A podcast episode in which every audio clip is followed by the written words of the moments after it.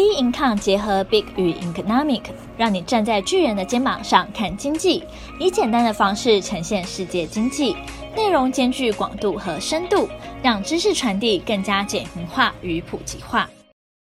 各位听众好，欢迎收听本周全球经济笔记。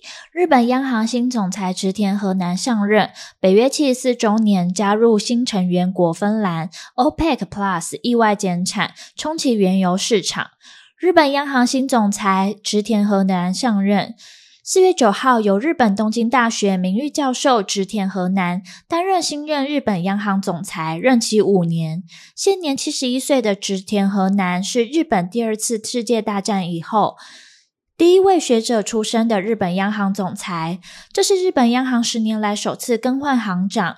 二零一三年就任的黑田东彦是在任期时间最长的行长，于四月八日正式卸任。过去担任日本货币政策掌舵手的日银总裁黑田东彦召开最后一次记者会，表示在历任最长的十年任期内，一贯且持续的超宽松货币政策是适当的。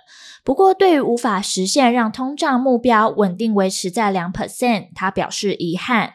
日本自一九九九年进入零利率时代，更于二零一六年迈入负利率，长达二十四年的零负利率的时代，导致日本陷入长期通缩。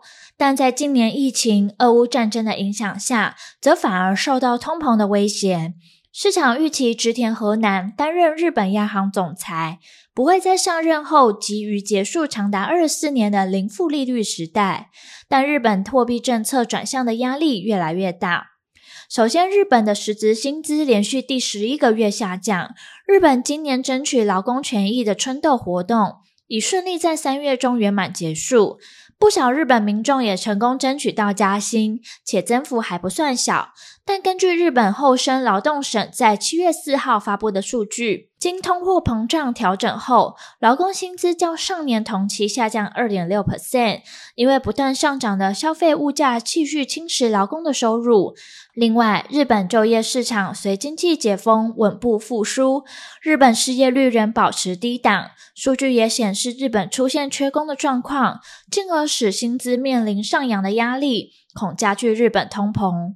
就通膨数据观察，目前日本 CPI 为三点三 percent，仍逼近近四十年来高点。核心 CPI 也逾两 percent，高于日本央行设定的两 percent 目标。加上日本属于能源进口国，在油价维持高档的环境，加上俄乌战争造成全球大宗物资售价暴涨下，可能会持续面临高通膨压力，进而影响日本央行货币决策。超宽松的货币政策可能进一步加剧日本央行面对通膨的压力。最后，去年日元大贬，俄乌战争造成原物料飙涨，都使日本一月的贸易赤字以三点五兆日元创下新高。若持续进行超宽松货币政策，恐使日本的经济环境雪上加霜。因此，新总裁上任后，外界也持续观察，如果日本通膨率长时间都在两 percent 降不下来，目前不会改变的超宽松政策，还是有可能改变，只是时间点的问题。北约七十四周年加入新成员国芬兰。四月四日，北约成立的七十四周年纪念日，这天芬兰成为第三十一个会员国。芬兰是欧洲与俄国边界最长的国家，如今这条边界也成为北约共同防卫的范围。北约秘书长史托滕伯格指出：“我感到特别荣幸，在这个历史性的日子里，欢迎你们来到这里。在芬兰成为北约第三十一个成员国之际。”并表示，欧洲国家都想加入北约，这是俄国发动侵略乌克兰战争的结果。连续蝉联全球最幸福国家六年的芬兰，在俄乌战争爆发后，担忧成为俄罗斯下个侵略目标。芬兰总统尼尼斯托表示，安全和稳定是快乐生活的基本元素。他相信芬兰人今后会觉得更安全，就像吃下一颗定心丸。普丁长期警告，北约东扩将带来后果。芬兰外交部长史托滕伯格指出，最重要的是获得安全保证。芬兰适用于对任一或数个缔约国的武装攻击，将被视为对所有成员国的攻击，也就是北约这个共同防御组织的核心条款。美国总统拜登发表声明，并恭喜芬兰加入。声明说，当普丁发动他对乌克兰人残暴侵略战争，他以为能分化欧洲和北约。他错了。今天我们比以往更团结，而且在我们最新盟友芬兰加入的强化下，我们将一起持续维护跨大西洋的安全，捍卫北约每寸土地，迎战我们面临的任何挑战。而乌克兰总统泽伦斯基说：“我诚挚恭喜芬兰以及芬兰总统尼尼斯托，在北约成立第七十四周年这天加入我们。”面对俄国的进犯，北约军事联盟是区域安全唯一有效的保证。我们期待七月将召开于立陶宛维尔纽斯举行的北约峰会，能让乌克兰更加接近欧洲大西洋的目标。OPEC Plus 意外减产，重启原油市场。四月二号，石油输出国家组织与结盟油国 OPEC Plus 意外宣布，从五月起每日减产一百六十六万桶，期限到今年年底。沙乌地阿拉伯表示，这次自愿性的减产是 OPEC Plus 去年十月宣布减产二十万桶后额外增加的减产量。沙国将从五月到开始到年底之间，每天自愿减产五十万桶。其他自愿性减产额度将由包括俄罗斯等产油国分离。俄罗斯也同意宣布每日减产五十万桶。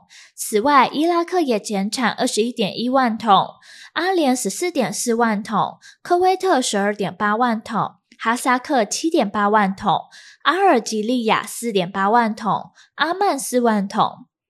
国际石油报价基准的布兰特油价三月份月跌四点九 percent，首季累跌七点二 percent。OPEC Plus 的自愿性减产是为了阻止油价持续下跌。消息一出，国际油价昨天飙涨。三月三十一日，布兰特原油从每桶价格还不到八十美元。四月三号，布兰特油价一度涨至六点一 percent。一直至四月六号，布兰特原油每桶来到八十五点一二美元。市场原本对今年的油价走势相对保守，但在 OPEC Plus 意外宣布将进一步削减石油产量后，高盛上调对布兰特原油期货价格的预期。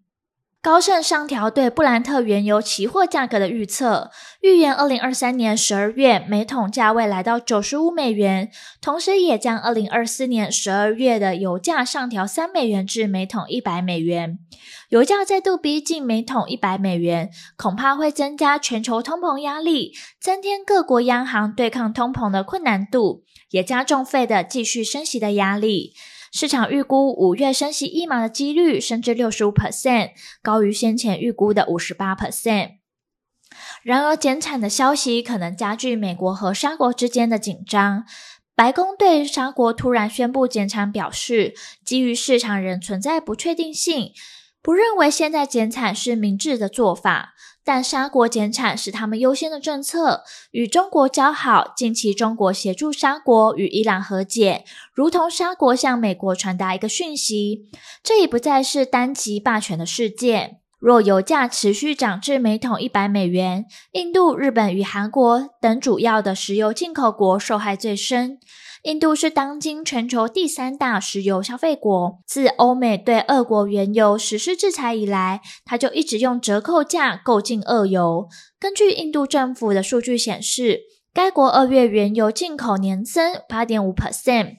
由于印度煤价与天然气价格狂飙，已对该国经济造成打击。如果再加上油价续涨，即使是来自俄国低价石油，依然无法避免印度经济受到伤害。至于日本最重要的能源来源为石油，约占该国总能源供应的四十 percent。国际能源署指出，日本约有八到九成必须依靠中东进口。韩国情况也与日本类似，石油是该国能源需求的主要部分。对进口石油依赖度也超过七十五 percent。在新兴市场方面，包含阿根廷、土耳其、南非、巴基斯坦及斯里兰卡是最可能受到高油价打击的国家，且石油多以美元计价。这些新兴国家却没有足够外汇储备能力来支撑能源进口，加上一旦美元再度走强，都恐令这些国家的处境更为雪上加霜。而后续的市场走势仍需关注将公布的重要经济数据。本周全球经济笔记，我们下周见。